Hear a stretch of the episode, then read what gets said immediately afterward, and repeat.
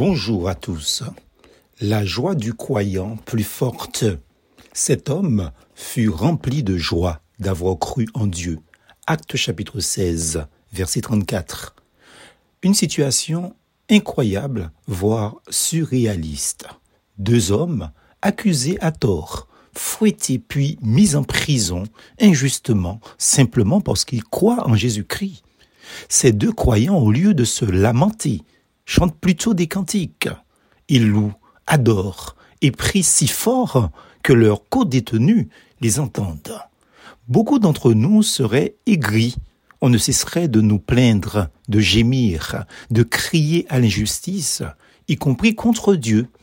Mais ne voilà-t-il pas que, maltraités comme leur maître, malgré leurs blessures, lui rendent gloire? Résultat, Dieu les sort de là aussitôt. En fait, ce sont nos attitudes dans l'épreuve qui la raccourcit ou qui la prolonge. Après cette délivrance miraculeuse que je vous laisse découvrir dans la lecture du jour ci-dessous, le directeur de la prison vient voir ce qui se passe.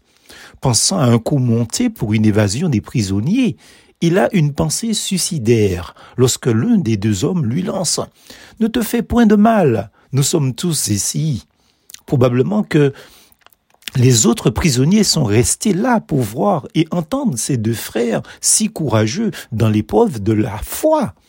Et toi, quel est ton comportement dans l'épreuve? En tout cas, le responsable en question les prend chez lui pour leur apporter des soins, leur donner à manger et surtout écouter comment ces hommes injustement traités peuvent encore chanter des cantiques et prier.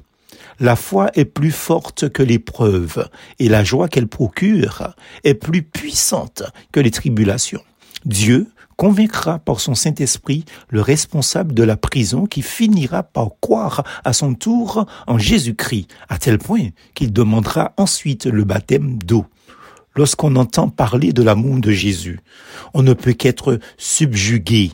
Il résulte une forte, une puissante joie, une joie qui peut aussi se vivre malgré les épreuves de la vie. Plus fausse en Jésus.